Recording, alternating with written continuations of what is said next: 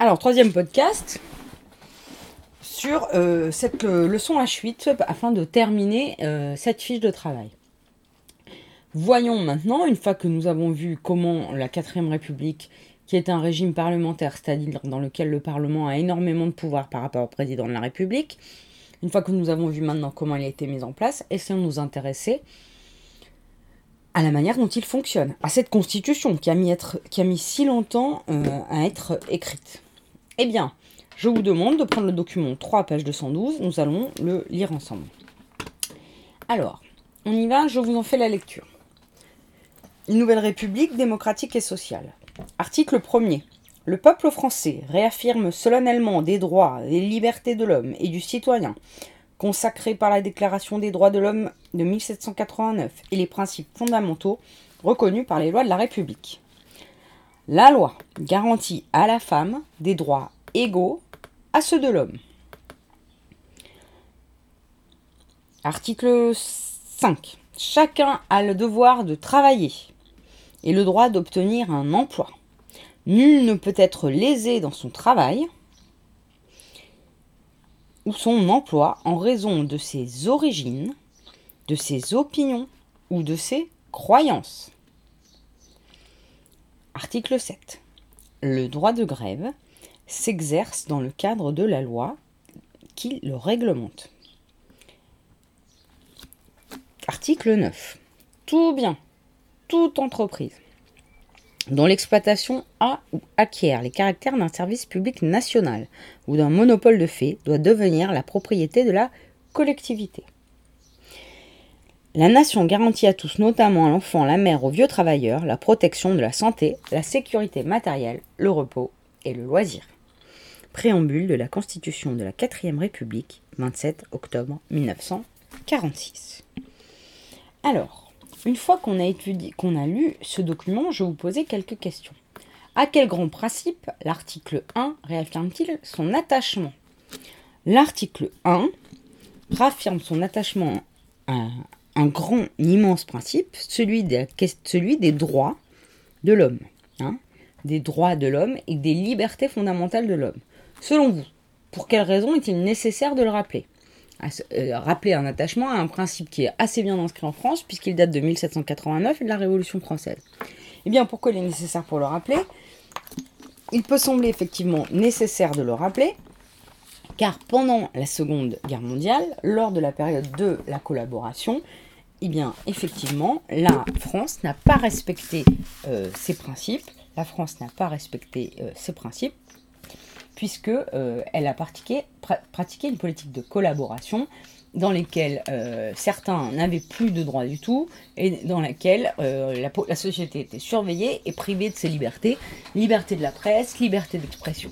Donc en fait, elle rappelle quelque part dans cet article 1 ce qui constitue la devise française, c'est-à-dire son attachement à la liberté, l'égalité et la fraternité. Que met en place l'article 3 Eh bien, l'article 3, il, met en place une, égalité qui juste après présent n'existait pas. Il met en place le droit de vote des femmes. En donnant aux femmes des droits égaux à ceux de l'homme, il leur permet depuis, pour la première fois, de pouvoir participer aux élections. Hein. alors, c'est mis en place en 1944. Et que dit euh, la loi? Elle dit en 1946 ben, qu'en fait, la femme a les mêmes droits que l'homme. Que veut éviter l'article 5 et qui s'est produit dans les années précédentes? L'article 5 dit que chacun doit travailler et peut travailler, que personne ne doit être lésé, c'est-à-dire gêné ou mis de côté dans son travail, en raison de ses origines, de ses opinions et de ses croyances.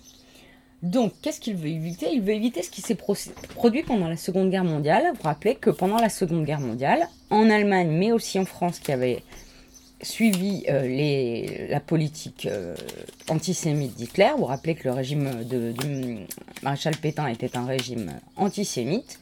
Eh bien, qu'est-ce qu'il se passe? Il se passe que euh, la France va exclure de certains emplois de l'administration les personnes de confession juive. Eh bien, cet article de la Constitution, il veut fixer dans la loi que ceci est impossible. Hein. et il veut montrer que la 4ème République n'a rien à voir avec le régime de Vichy, que euh, la France ne recommettra pas les mêmes erreurs qu'elle a commis, commises pendant la Seconde Guerre mondiale.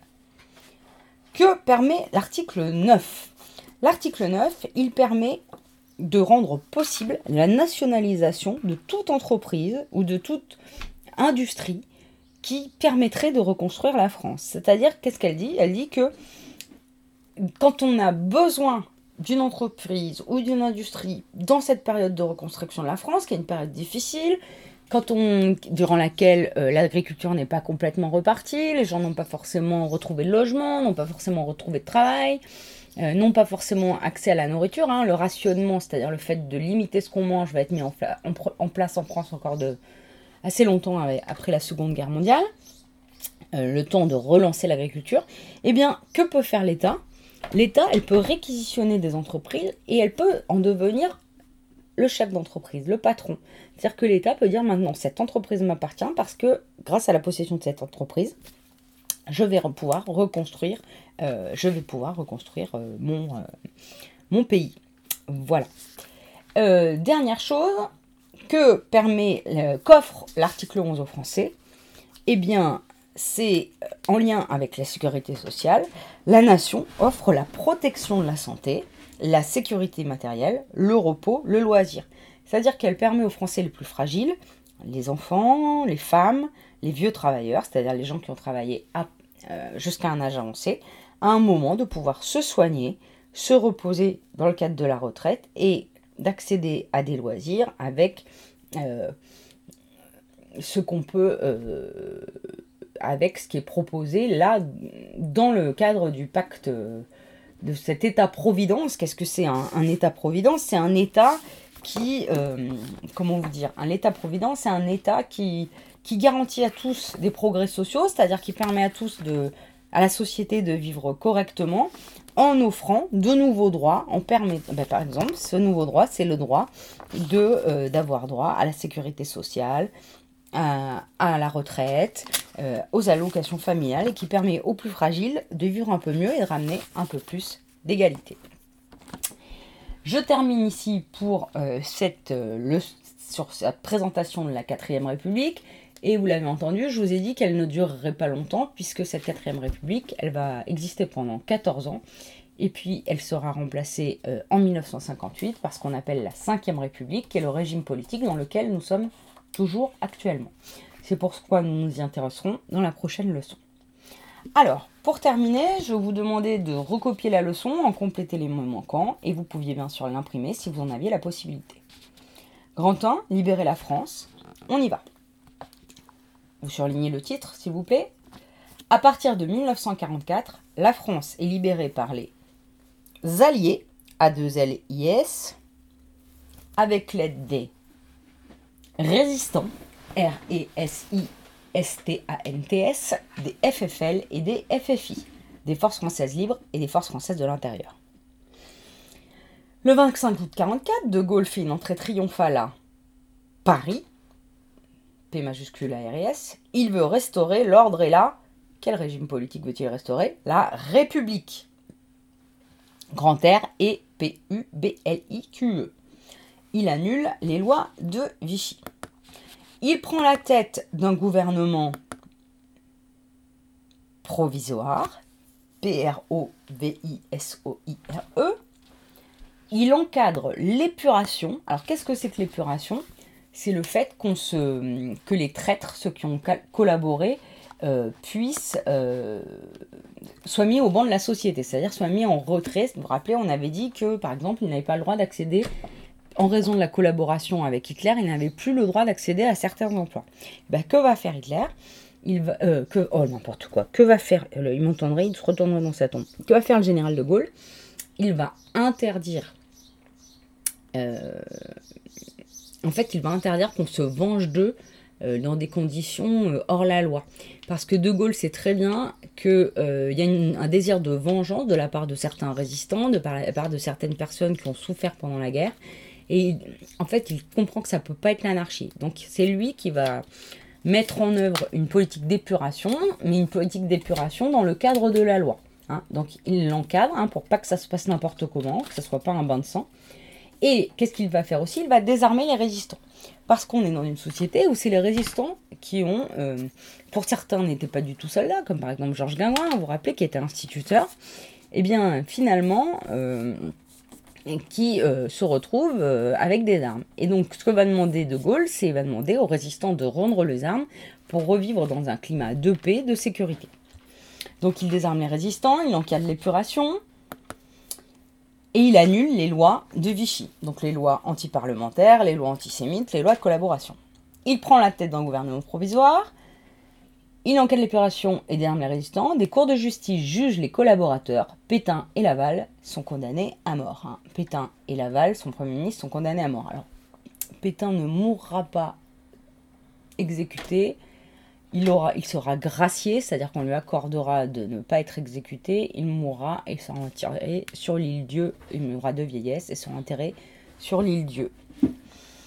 L'épuration, c'est le jugement sommaire des collaborateurs. Pour l'Alsace, nous n'en avons pas parlé, qui est une, une euh, région qui appartenait d'abord à la France, qui avait été prise par les Allemands en 1870, qui est revenue euh, dans le giron de la France en 1918, et qui est redevenu allemande en 1940, pour l'Alsace, c'est une période douloureuse et malsaine, car en fait, les Alsaciens, au début de la Seconde Guerre mondiale, ont été enrôlés, pour certains de force, dans l'armée allemande. D'autres l'ont fait volontairement. Mais à la fin de la Seconde Guerre mondiale, l'Alsace redevient française et on ne sait pas euh, si ceux qui ont collaboré dans l'armée de la Wehrmacht, l'armée allemande, l'ont fait de manière forcée parce qu'on les a obligés ou l'ont fait volontairement. Ceux qui l'ont fait de manière forcée, on les appelle des malgré nous, hein, c'est-à-dire des Alsaciens qui ont été incorporés dans l'armée de la Wehrmacht malgré eux, bien qu'étant contre euh, euh, la politique euh, nazie. Certains l'ont fait aussi volontairement. Donc c'est une période qui est difficile parce qu'en Alsace, on ne sait pas très bien qui a collaboré volontairement ou qui l'a fait de manière volontaire, forcée. Grandeur, refonder la République.